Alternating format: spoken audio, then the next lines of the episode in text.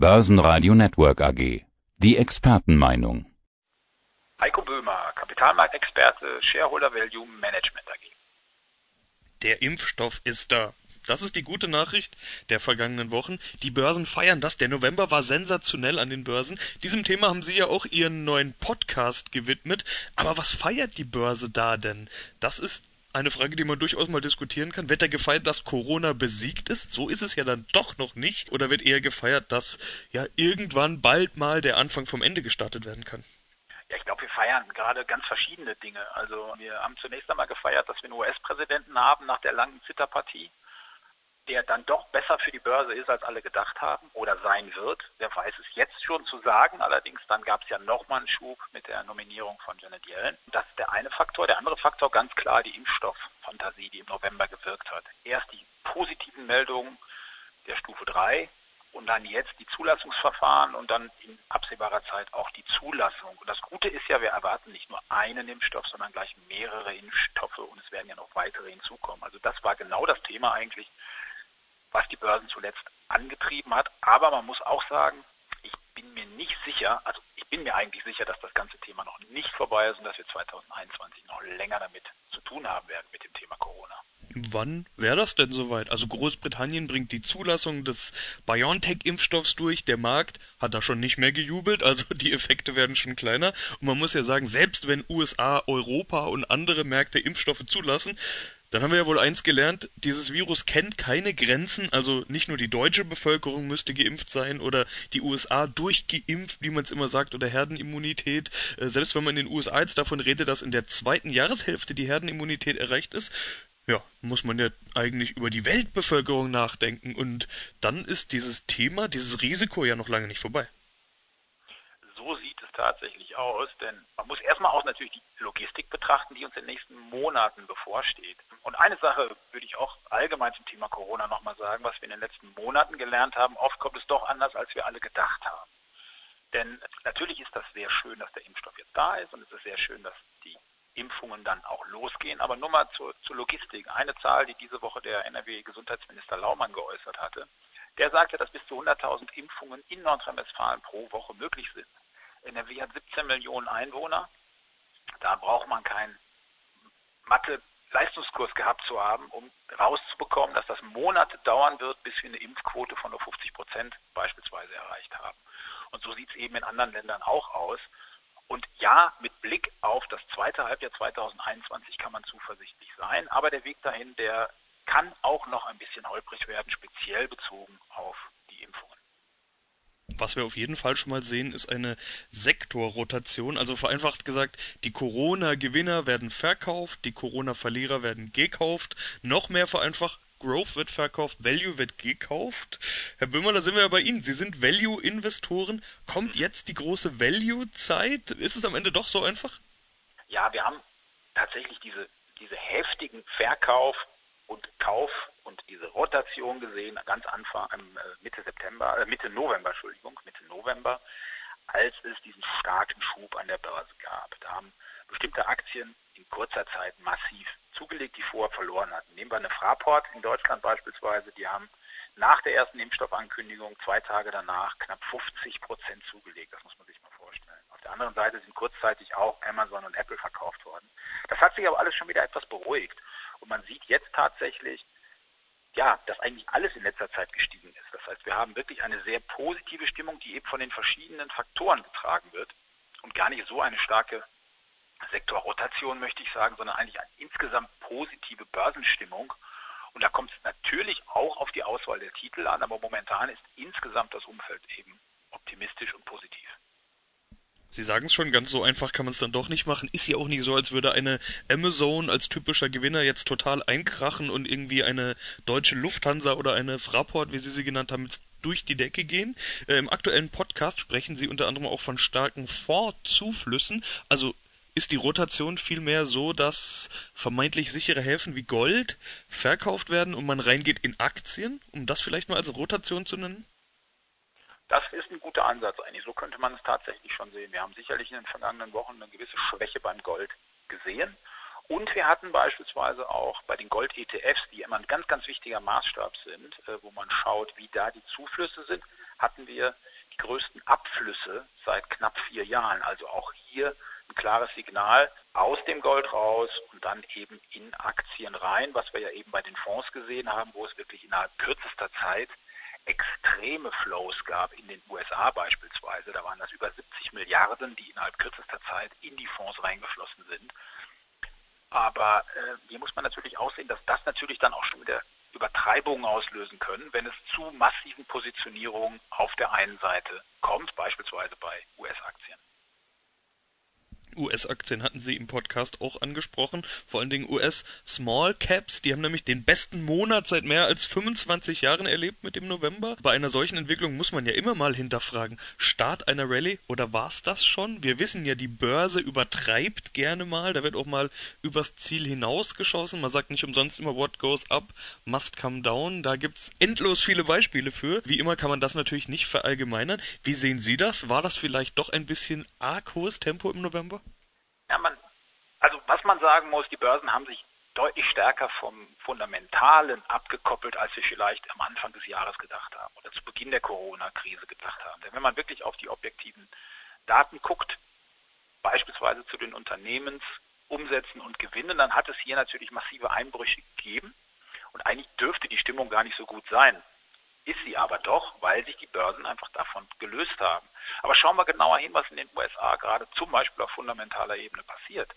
Und dann sehen wir, dass es nämlich alles doch nicht so heftig ausgefallen ist, wie beispielsweise in Europa. Wir haben jetzt ganz aktuelle Zahlen zur Entwicklung beim Umsatz und Gewinn im S&P 500 in den USA. Und im dritten Quartal ist der Umsatz beispielsweise im Vergleich zum Vorjahr nur um knapp ein Prozent gesunken bei den Unternehmen im S&P 500 und beim Gewinn ging es nur um 6,5 Prozent nach unten.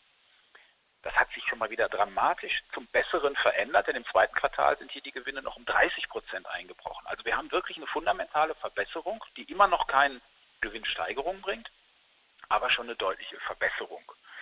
Nichtsdestotrotz haben wir natürlich viele Unwägbarkeiten noch an den Märkten und auch gerade bei Unternehmen, ob sie es wirklich weiterhin schaffen. Denn was wir nicht vergessen dürfen ist, dass es bislang massive Hilfsprogramme der Staaten gegeben hat und die können nicht in dem Umfang auf lange Sicht durchgesetzt werden und weiter fortgeführt werden. Und da wird sicherlich 2021 auch ein Umdenken geben.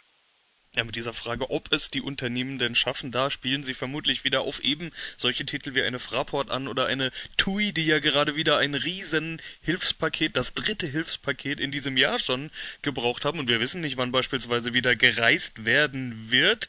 Äh, auf welche Branchen schauen Sie denn gerade? Wo sehen Sie denn eher Chancen? Ja, ich will mich da etwas von den Branchen lösen. Ich schaue eigentlich, oder wir als Haus, value-orientiert, wir schauen nach Unternehmen mit stabilen Geschäftsmodellen. Und das Schöne ist für uns, da gibt es viele von und es gibt auch viele, die attraktiv bewertet sind.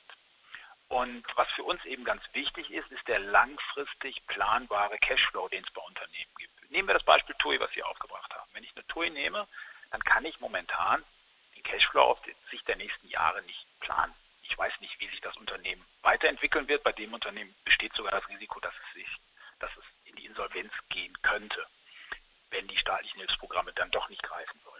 Und so gibt es viele Unternehmen, wo man das nicht kann. Das heißt, es ist gar nicht entscheidend, in welcher Branche unbedingt Unternehmen tätig sind, sondern wirklich, wo der Ansatz greift, dass ich langfristig planbare Cashflows habe bei Unternehmen. Und ja, das ist genau der Ansatz, den wir verfolgen und der eigentlich auch jetzt bei kleineren Titeln auch wieder aussichtsreiche Ergebnisse geliefert hat, auf jeden Fall. Gibt es denn in der Reisebranche sowas überhaupt gerade? Also ich will jetzt gar nicht nur über die Reisebranche. Sie haben ja gesagt, Sie wollen nicht über Branchen sprechen. Reden wir mal über Corona-Verlierer. Corona ist doch noch so lange Thema. Es gibt Geschäftsbereiche, die sind gerade einfach zu. Also jetzt nicht, dass Tätowierstudios oder Nagelstudios börsennotiert werden, aber die trifft's doch auch und das gilt für ganz viele Branchen, äh, Gastronomie und so weiter. Äh, und an der Gastronomie beispielsweise hängt ja wieder ganz viel wie Brauereien und Nahrungsmittel. Die hängen doch alle auch irgendwie mit Corona-Lockdowns zusammen und wir wissen nun mal nicht, wie lange das noch geht. Das ist richtig.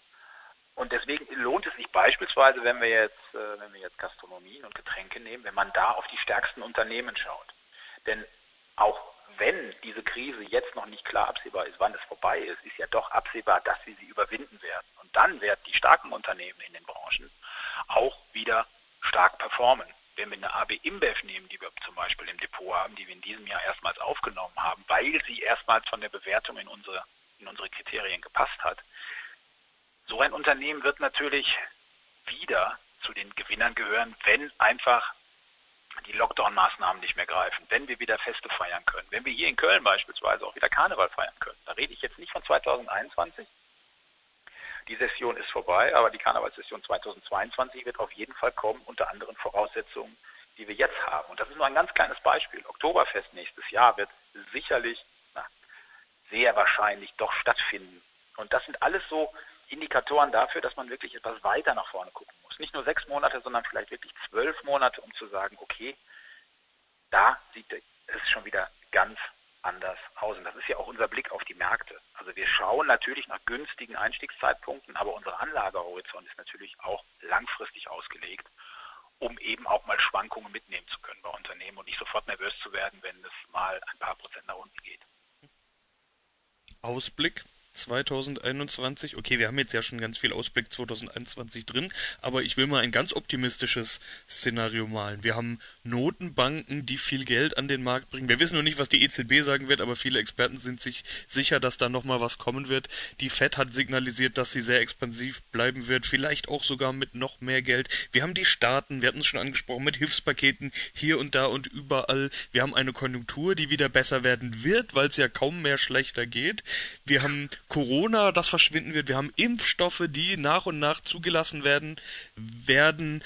Kann man das nicht fast schon als dieses viel zitierte Goldilocks-Szenario gehen? Also mir hat kürzlich ein Fondsmanager gesagt, wenn ich mir ein Börsenumfeld malen könnte, ich wüsste nicht, was ich noch dazu malen soll. 2021 klingt fast nach verrückter Rallye ohne Ende und zwar ohne Euphorie, sondern alles begründet. Wenn man das alles so zusammennimmt, wie Sie es gerade zusammengefasst haben, ja, dann kann man das wirklich so sehen. Und die Störfeuer links und rechts sind natürlich kleiner geworden zuletzt. Und immer der Gedanke, die Börse guckt nach vorne. Das heißt also, wenn uns Sachen jetzt noch bremsen, auf Sicht von sechs, neun, zwölf Monaten nach vorne geblickt, wird es die Unternehmen nicht mehr bremsen. Was wir aber im Hinterkopf behalten müssen, auch wenn das alles sehr gut aussieht, ist einfach, dass wir zum einen noch nicht wissen, inwieweit Insolvenzen beispielsweise die Wirtschaft noch schwächen werden weil Unternehmen es einfach nicht schaffen, diese Durststrecke zu überstehen. Das ist ein ganz entscheidender Faktor, der nächstes Jahr kommen wird und der sicherlich auch viele, viele Länder betreffen wird. Also da wird es eben nicht nur um die Industrieländer gehen, sondern eben auch um andere Länder, wie weit die es schaffen, in einem Zeitrahmen die Corona-Impfungen durchzuführen. Also ich glaube, den kompletten, die komplette Rückkehr in das Vor-Corona-Zeitalter in allen Bereichen mit Reise, ohne Reisebeschränkungen einfach loszulegen, feiern zu gehen, wann und wie man will, das wird sicherlich noch bis ins Jahr 2022 dauern. Nichtsdestotrotz, die Grundlagen für nächstes Jahr sehen wirklich gut aus. Ja, sind wir doch mal gespannt, was noch so passiert. Erstmal sind wir noch im Jahr 2020 und da wünsche ich Ihnen alles Gute für die nächsten Wochen, frohe Weihnachten und bis zum nächsten Mal, Herr Böhmer. Vielen Dank. Ihnen auch, danke Ihnen. Börsenradio Network AG. Das Börsenradio für Privatanleger.